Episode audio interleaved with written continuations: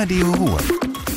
Die Woche ob Platt. Mit wir zu Robert eine schöne Sonntagmorgen zusammen. Der Kommisskop ob dem Fliegerhaus in Narvenich rutsche enger zusammen. Für fast vier Jahre kommen auch 450 Soldaten und Zivilisten aus Büschel in der Eifel beim Luftwaffengeschwader unge. Am Standort der Eifel müssen unter anderem die Start- und Landebahnen neu gemacht werden.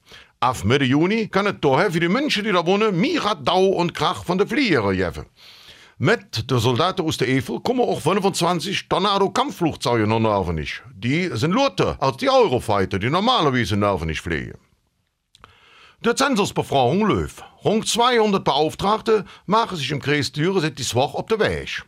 Die Personen müssen rund 6500 Adressen absuchen und um die 29.000 Menschen im Kreisgebiet befragen. Ungefähr 10 bis 15 Prozent der Staatsbürger werden für die statistische Überprüfung befragt und per Zufall ausgesucht. Wer darüber per Post informiert wurde ist, muss auch Auskunft geben, ansonsten droht Bußgeld. Der Stadt Jülich betrieb eine internationale Spieltreff. Seit dürfen Räume im Aale Hotel Kaiserhof angemäht.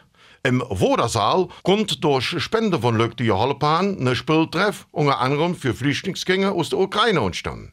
Die Pens sollen doch betreut werden, sobald die Ältere an Eingliederungsmaßnahmen und Sprachkurse teilnehmen. Auf Pfingste messe sich wir Gemeinde bei uns im Kreis in einem Wettstreck. Düre, Jülich, Zier und Ditz machen bei der Aktion Stadtradon mit.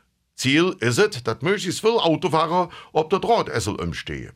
Ihre Kilometer können sie allein oder in einem Team sammeln. Die Daten können entweder online in ein Kilometertagebuch eingetragen werden oder mit der Stadtradon-App getrackt werden. Los geht das Spielchen am 6. Juni und dauert drei Wochen.